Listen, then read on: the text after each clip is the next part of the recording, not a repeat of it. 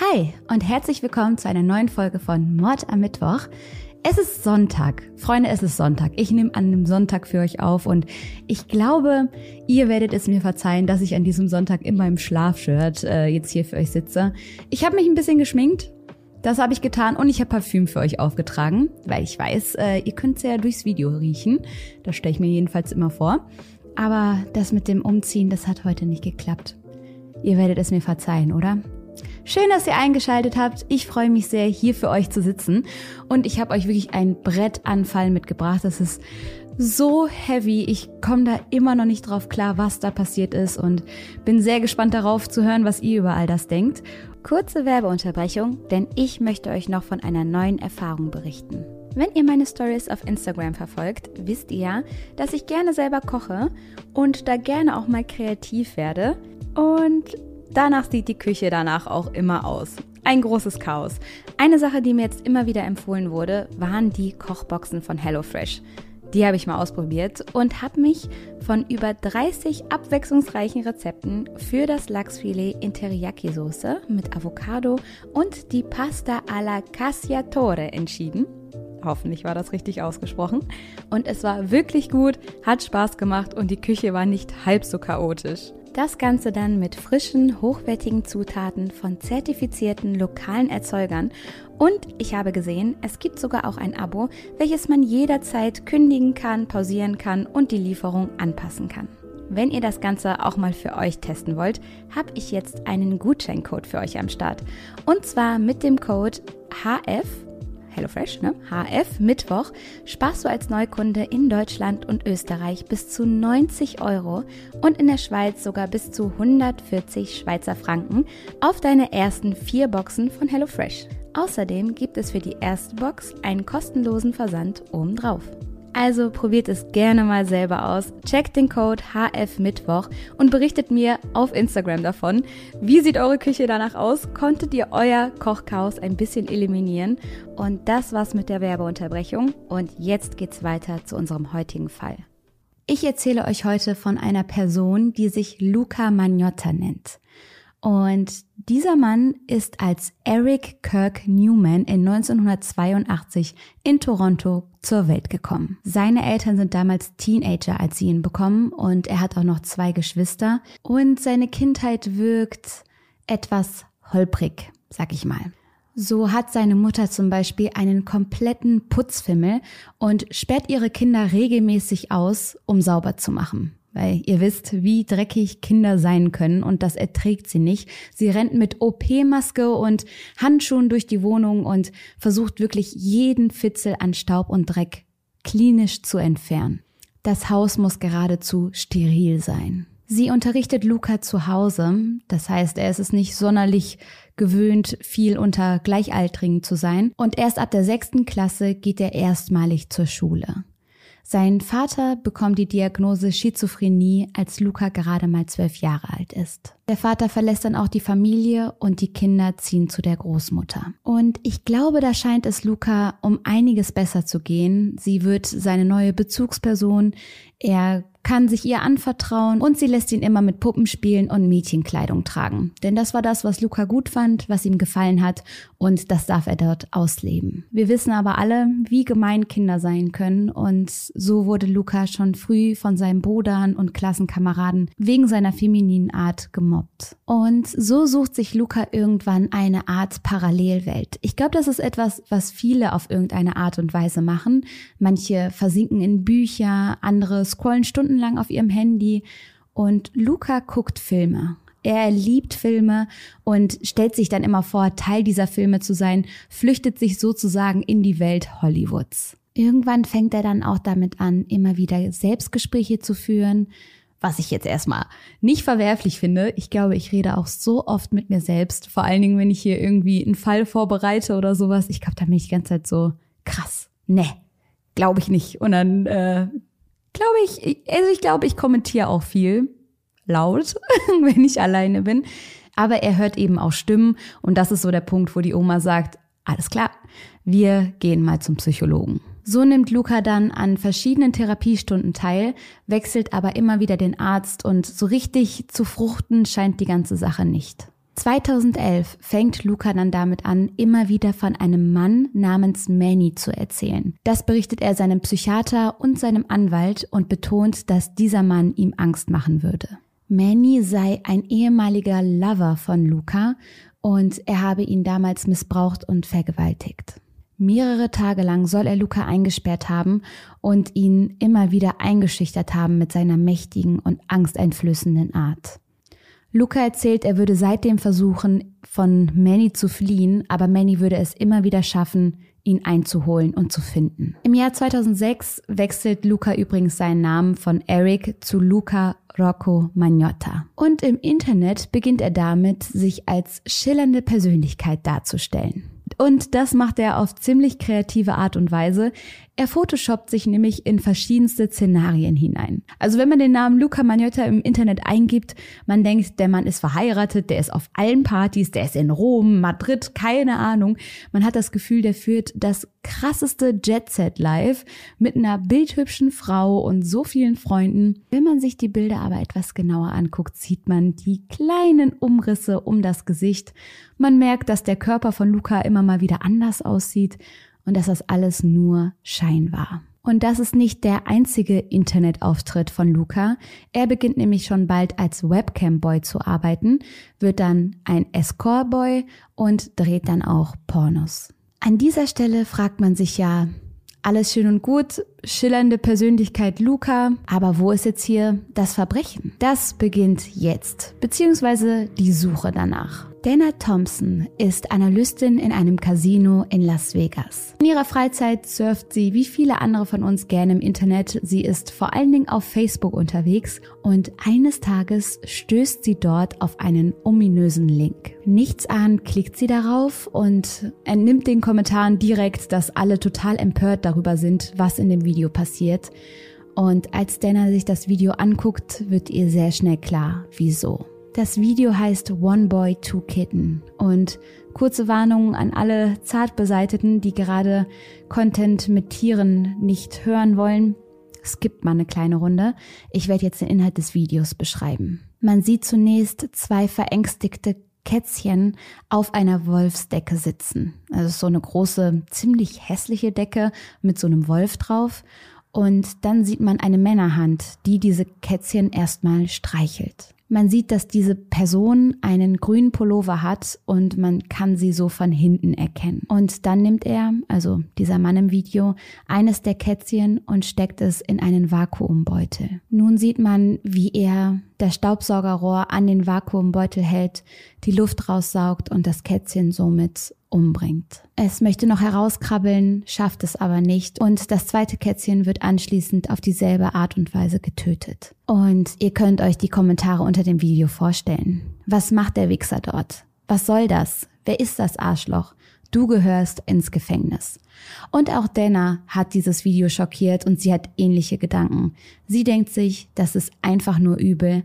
Dafür wirst du büßen. Und es entsteht eine Facebook-Gruppe mit dem Namen Find the Kitten Vacuumer for Justice. Diese Gruppe hat anfangs 93 Mitglieder, wird jedoch stetig wachsen. Denners Aufmerksamkeit stößt schon bald auf einen User namens John Green. John ist einer der User, der sich am wenigsten emotional und viel mehr mit Fakten äußert. Er beginnt damit, das Video zu analysieren und das gefällt Denner. Sie hat das Gefühl, mit John an ihrer Seite dem Täter etwas näher kommen zu können. So schaut John sich zum Beispiel das Profil des Users, der dieses schreckliche Video hochgeladen hat, an. Und das heißt, You only wish 500. Das schreckliche Video wurde übrigens mit dem stilvollen Kommentar Alle Hater können meinen großen Schwanz lutschen, lol hochgeladen. Etwas anderes, auf das John und Dana jetzt stoßen, ist ein Like den dieser User hinterlassen hat, und zwar bei einem ganz besonderen Film mit dem Namen Catch Me If You Can. Viele von euch kennen ihn wahrscheinlich. Das ist ein Film mit Leonardo DiCaprio,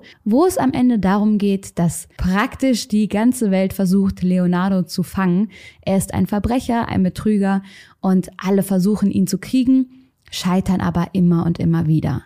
Und da wird Dana und John klar, dieser Mann, der will gejagt werden. Der will uns hier verarschen, der will uns hier veräppeln, der will uns an der Nase herumführen und hat das Gefühl, wir würden ihn sowieso niemals kriegen. Diesen Kommentar sieht John dann als Herausforderung, als Provokation und beschließt, sich der Gruppe anzuschließen. Und die ganze nächste Zeit ist jetzt davon geprägt, dass diese Hobbydetektive jedes Detail im Video analysieren. Da ist ja zum Beispiel diese äußerst grässliche Wolfsdecke. Da könnte man natürlich meinen, Leute mit Geschmacksverirrungen gibt's überall auf der Welt.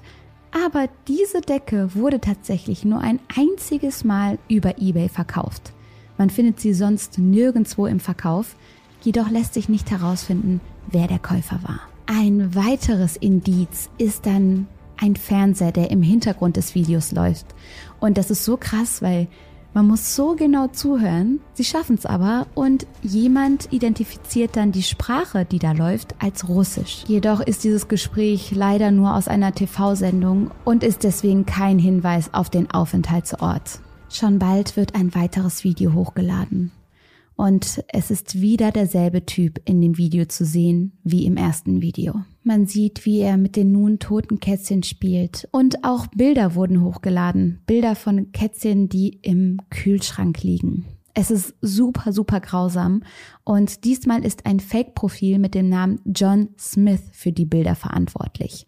Dieses Fake-Profil hat das alles hochgeladen. Die Hobbydetektive sind sich an dieser Stelle schon sicher, Wer auch immer dahinter steckt, der kriegt diese Aktivitäten in unserer Gruppe mit und der will uns weiter provozieren. Im zweiten Video finden sie dann plötzlich eine Zigarettenschachtel. Die sehen sie in der Ecke liegen und darauf stützen sie sich jetzt. Diese Schachtel kann als eine in Nordamerika hergestellte Schachtel identifiziert werden. Auch die Marke und das Modell des Staubsaugers aus dem ersten Video konnten sie herausfinden. Auch dieses Modell wird nur in Nordamerika verkauft. Immer mehr Leute werden langsam aufmerksam auf die Recherche, die da in dieser Facebook-Gruppe passiert und eine weitere Gruppe mit dem Namen Rescue Inc. mischt sich auch ein. Und das ist eine ziemlich freakige Gruppe. Also es sind so, die sehen so aus wie so Bandidos oder so Hells Angels. Also die sind breit und muskulös und tätowiert und auf Motorrädern. Aber die kümmern sich dann um Tiere und äh, setzen sich für die Rettung von Tieren in Not ein. Was ich sehr süß finde, weil ich stelle mir so diese muskulösen Typen mit so kleinen Kätzchen in den Händen vor. Finde ich süß.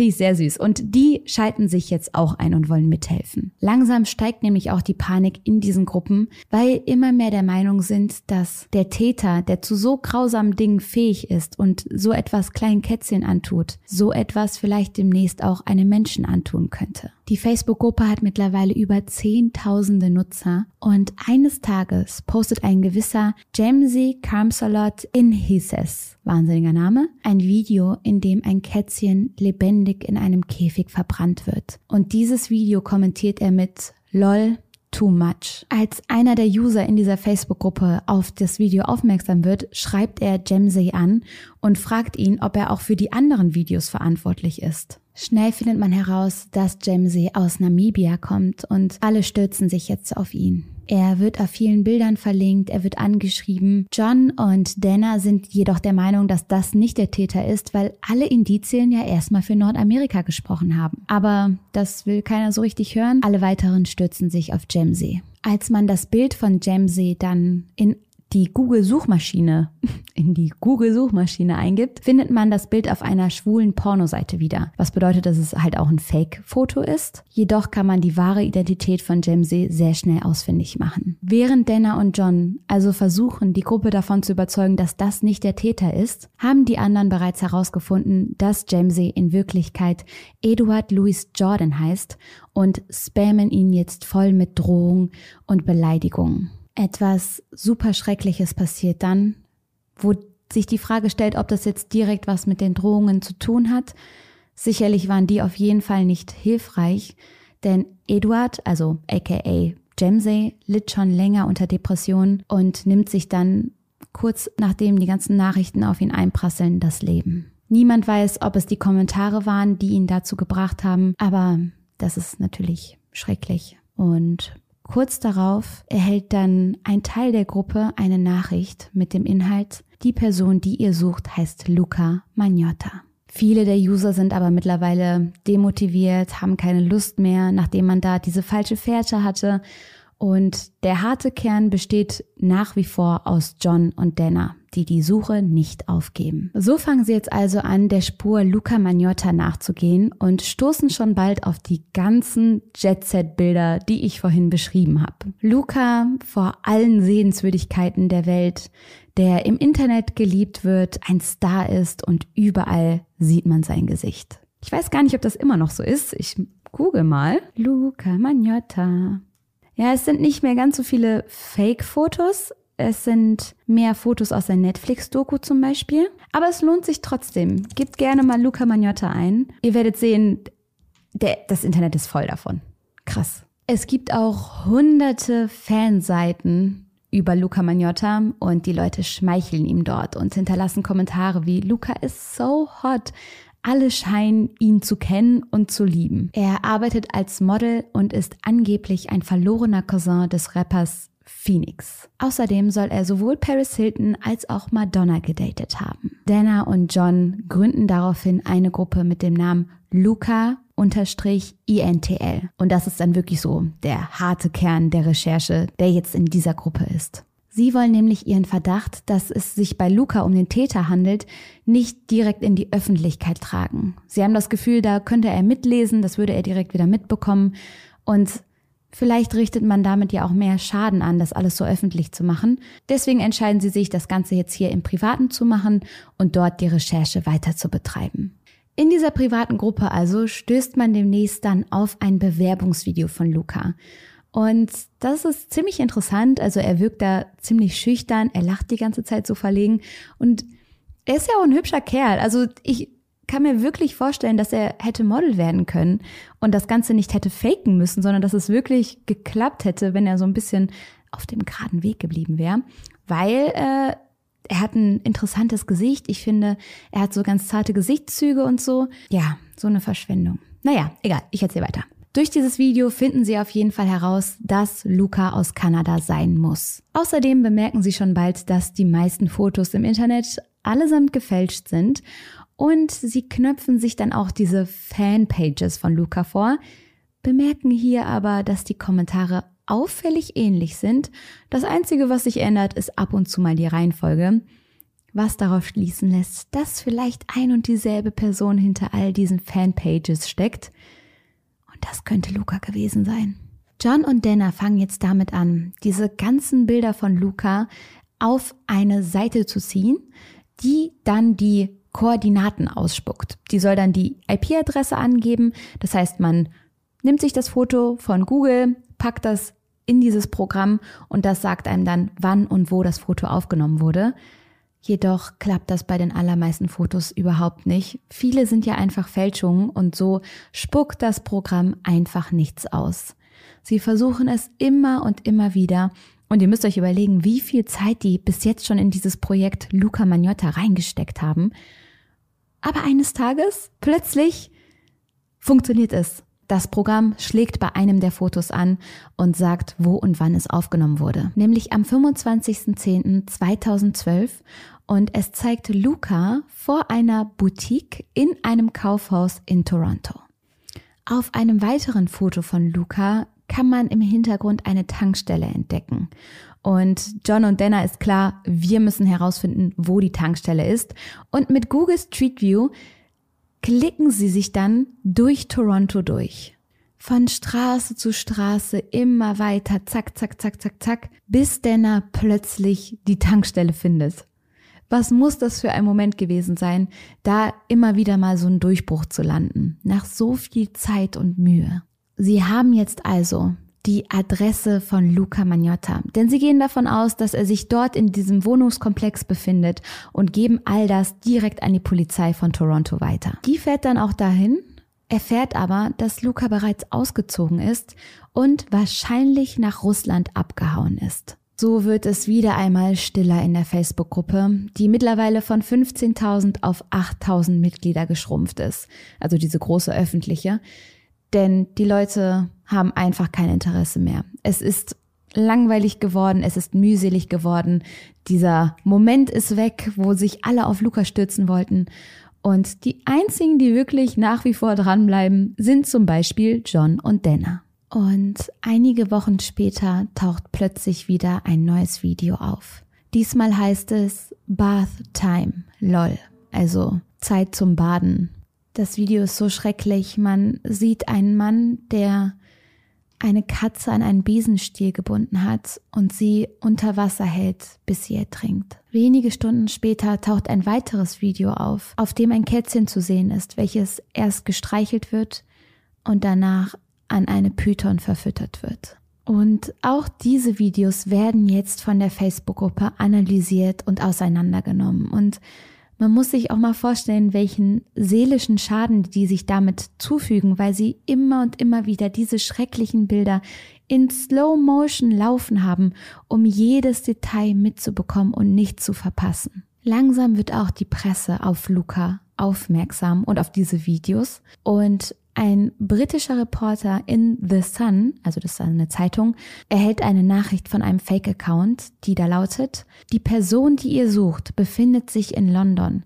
Er heißt Luca Magnotta und er wohnt in Fossil Inn. Manchmal frage ich mich, ob Luca diese Nachrichten vielleicht selbst geschrieben hat, weil er die Aufmerksamkeit gebraucht hat und vielleicht auch gefunden werden wollte. Auf jeden Fall fährt ein Reporter hin und trifft sich tatsächlich mit Luca. Das Gespräch nimmt er dann heimlich auf und er fragt Luca, warum er in London sei. Luca antwortet daraufhin, dass er geflohen sei, weil alle denken, er sei die Person auf den Videos, das würde aber nicht stimmen und er würde Drohungen erhalten und müsse sich hier irgendwo verstecken. And, um, I've been receiving death threats. My address is posted, that's why I had to move.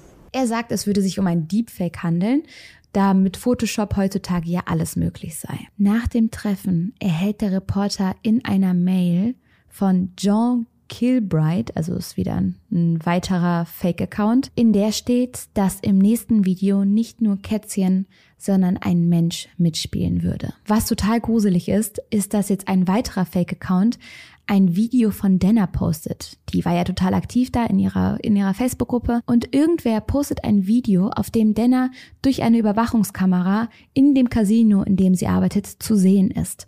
Und Denner fühlt sich total bedroht, zurecht und bekommt Angst und möchte sich erstmal aus den weiteren Recherchen zurückziehen, aber lange kann man sie nicht aufhalten. Auch John erhält kurz darauf eine Nachricht von einem Fake-Account. In dieser steht, habe das Video gefunden, solltest du dir ansehen. Ich glaube, das ist dieser Luca, den ihr sucht. Und es ist wieder ein neues Video, diesmal mit dem Titel One Lunatic, One Ice Picker. Auf diesem Video sieht man einen Mann, der gefesselt auf einem Bett liegt. Ein anderer Mann streichelt ihn. Und es fängt also genauso an wie mit diesen Kätzchen-Videos, weil auch die wurden ja am Anfang gestreichelt und dann wurde ihnen was ganz Schreckliches angetan. Im Hintergrund läuft New Faith von New Order und die Perspektive wechselt plötzlich. Eine Person sticht auf den gefesselten Mann ein. Etwa in Minute acht kommt ein kleines Hündchen mit ins Bild und ihr könnt euch auch hier denken, was dann passiert. Und die Holby-Detektive sind natürlich komplett schockiert. Es ist genau das passiert, wovor alle Angst hatten, dass diese Person irgendwann nicht nur Kätzchen, sondern auch Menschen zu seinem Opfer machen würde. Und sie beginnen wieder damit, das Video in allen Einzelheiten zu analysieren. Und ich kann mir vorstellen, dass es mittlerweile so frustrierend sein muss, weil sie ja diesen krassen Verdacht haben mit Luca und irgendwie niemand richtig zuhört. Das ist auch das, was sie immer wieder in der Doku sagen. Sie sagen, wir wussten so lange, wer hinter den Videos steckt aber keiner hat uns zugehört. Sie beginnen wieder mit der Suche, fangen wieder von vorne an und gehen wieder sämtliches Material, was man zu Luca im Internet finden kann, durch. Und plötzlich finden sie ein neues Foto von ihm. Mit der Hilfe von Google Street View können sie auch hier wieder herausfinden, wo es aufgenommen wurde, nämlich in Montreal. Und genau da findet man etwas Grauenvolles im Mai 2012. Es ist ein warmer Tag und im Hinterhof eines Wohngebäudes findet man einen dunklen Koffer. Nach ein, zwei Tagen krabbeln aus diesem verlassenen Koffer Maden heraus. Der Hausmeister wird allmählich auf dieses Gepäckstück aufmerksam und vermutet, dass jemand dort seinen verstorbenen Hund entsorgt hat. Aus Neugier heraus öffnet er also dann am 29. Mai diesen Koffer und findet dort einen männlichen Torso.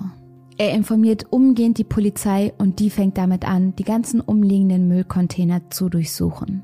Sie finden Arme und Beine, jeweils ohne Hände und Füße. Außerdem finden sie den kleinen, blutverschmierten, toten Welpen. Eine blutige Decke, Kleidung, Messer und eine Säge. Ein grau bemalter Schraubenzieher sowie Papiere, die an den Namen Luca Rocco Magnotta adressiert sind. Die Polizei knüpft sich jetzt erstmal das Überwachungsmaterial dieses Gebäudes vor und sichten das. Und das ist ziemlich mühselig, weil dort viele Menschen leben, viele gehen aus und ein. Aber ein Mann ist besonders auffällig. Er ist sehr schlank in seinen Zwanzigern und trägt ein gelbes T-Shirt. Am 25. Mai geht dieser junge Mann auffällig häufig zu den Müllcontainern. Das außerdem zu einer merkwürdigen Zeit. Um 3 Uhr morgens sucht er die Mülltonnen über 20 Mal auf.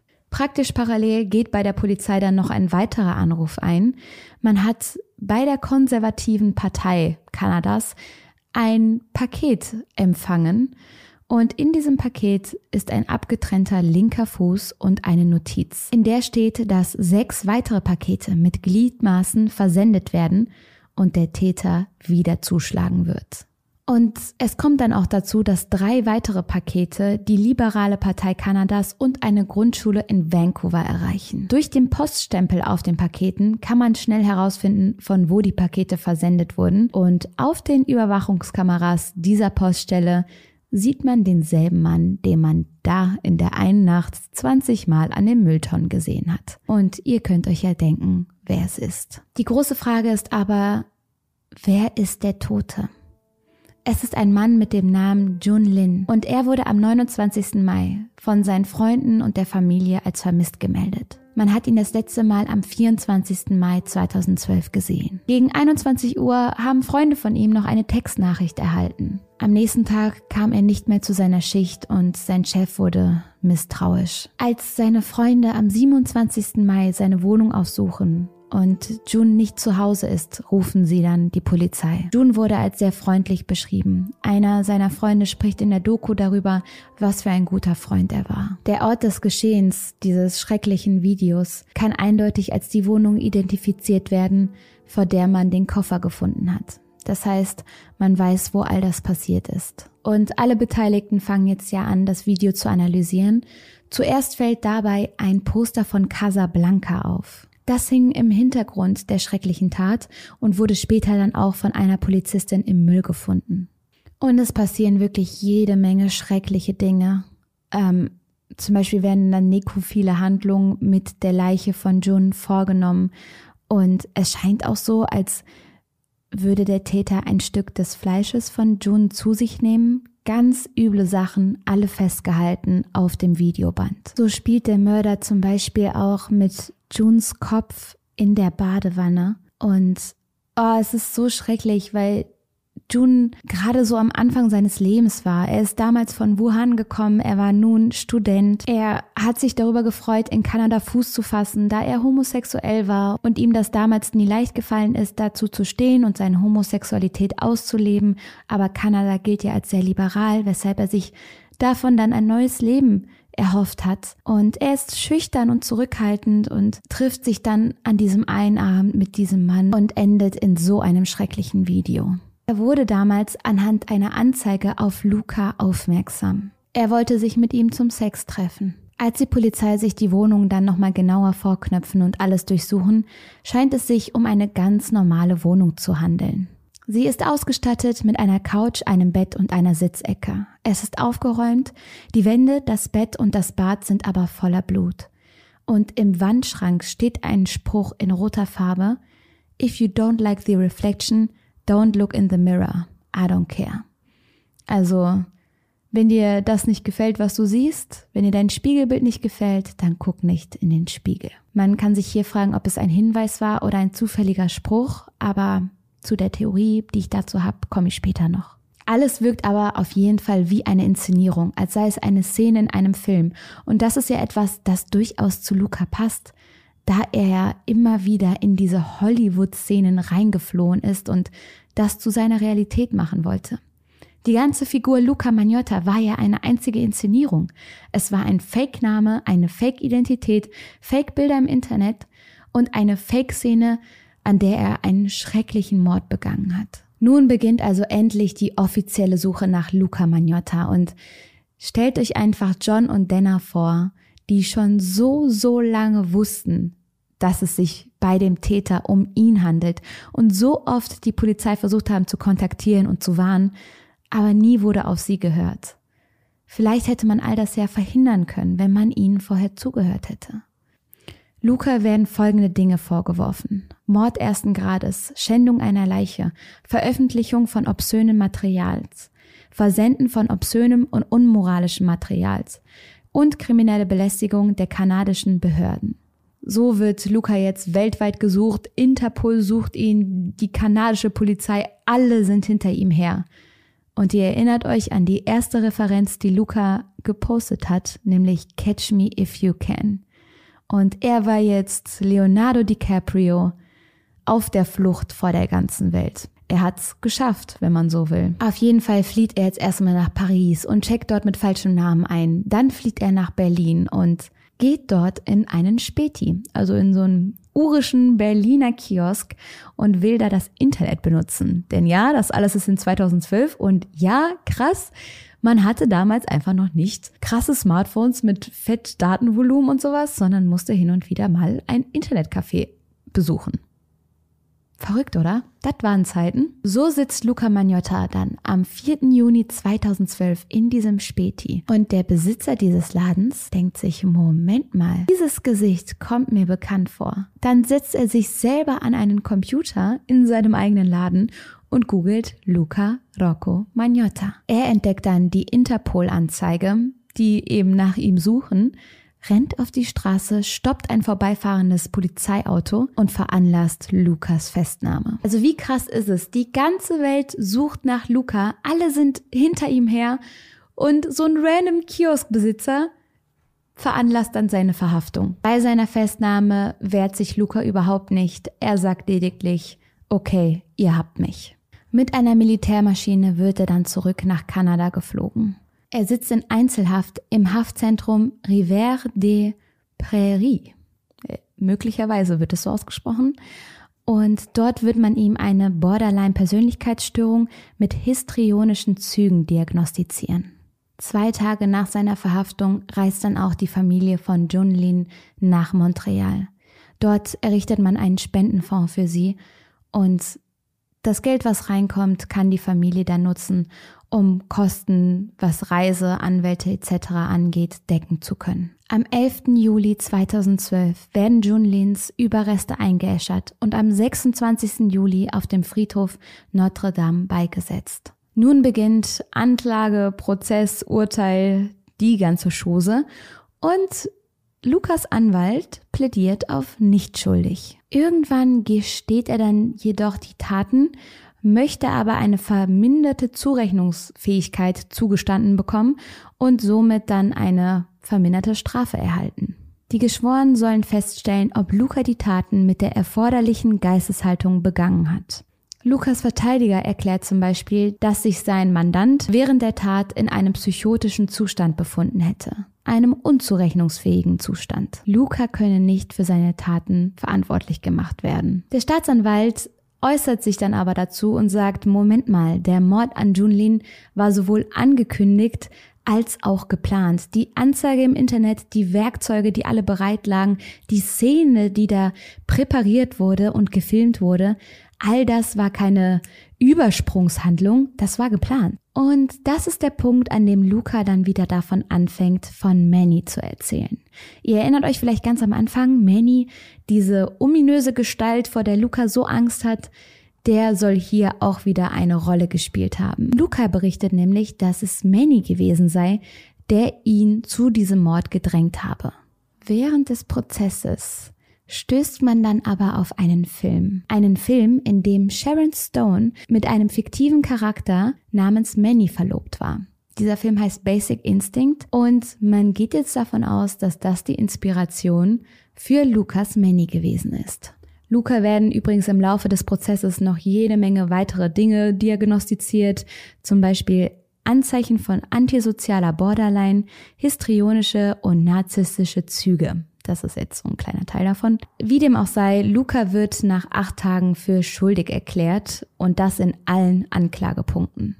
Er wird zu einer lebenslangen Haft verurteilt und kann nach 25 Jahren auf Bewährung freigelassen werden. Luca legt Berufung ein. Er sagt, es habe Justizfehler gegeben, jedoch zieht er diese Berufung später dann auch wieder zurück. Während des Prozesses bekommt Luca übrigens nicht nur Hass zu spüren, das würde man ja meinen, aufgrund der schrecklichen Taten, die er begangen hat, sondern er ist dann in 2014 laut Umfragen der bekannteste Kanadier, soll hunderte Briefe und Geschenke, zum Beispiel auch Geld ins Gefängnis geschickt bekommen haben.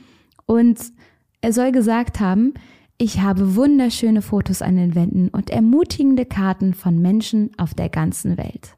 Das heißt, er erhält zumindest zu diesem Zeitpunkt dann die Aufmerksamkeit und Anerkennung, die er sich immer gewünscht hat. Ja, ich habe verschiedene Gedanken zu diesem Fall.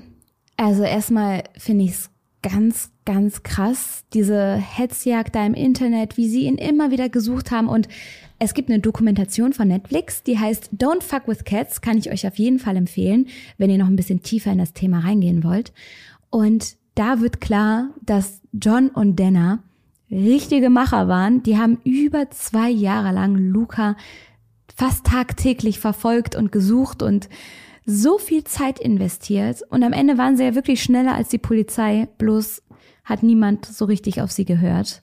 Lukas Mutter nimmt ihren Sohn hingegen immer wieder in den Schutz und sagt, das sei alles anders gewesen und man solle endlich diesen Manny finden. Also sie glaubt an die Existenz von Manny und hält ihn für einen sehr, sehr gefährlichen Mann. Dann gibt's ja noch diese Sache mit dem Spruch, der da stand. Dieses, wenn du das Spiegelbild nicht magst, dann guck nicht in den Spiegel. Und Denna hatte dazu eine Vermutung, denn sie bezieht das Ganze so ein bisschen auf sich. Sie hat das schlechte Gewissen oder das schlechte Gefühl, Luca vielleicht sogar selbst provoziert zu haben. Denn der hat ja gemerkt, ey, wenn ich hier Videos poste, bekomme ich eine Response. Dann suchen die mich, dann sind die wieder da. Weil die Aktivität in den Facebook-Gruppen, die war ja eine einzige Wellenbewegung. Ein Video ist gekommen, alle waren am Start, alle haben das kommentiert, alle sind da draufgegangen, wollten ihn finden.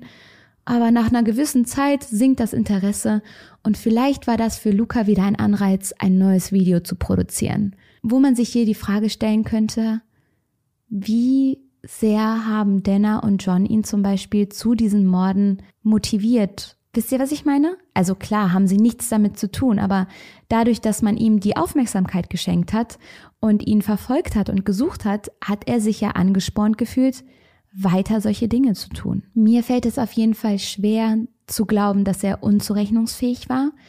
Klar hatte der jede Menge Issues und Sachen, die da in ihm vorgegangen sind, gar keine Frage. Aber so wie er seine Szenen da präpariert hat, war es ja durchdacht. Er hat ja eine Vorstellung von dem Video gehabt. Er war ja praktisch sein eigener grausamer Regisseur und der eigene grausame Kameramann und Darsteller zugleich. Und diese ganze Planung macht es mir sehr schwer daran zu glauben, dass er nicht Herr seiner Sinne war dabei. Aber was denkt ihr zu diesem Fall? Ich find's richtig, richtig krass. Ich bin froh, dass er gefasst wurde, weil man will sich gar nicht vorstellen, wie das nächste Video ausgesehen hätte. Schreibt eure Kommentare gerne mal hier rein. Ich freue mich darauf, sie alle zu lesen. Und jetzt wünsche ich euch erstmal einen schönen Abend. Macht's gut, passt auf euch auf, bleibt mir gesund und wir sehen uns beim nächsten Mal. Bye bye.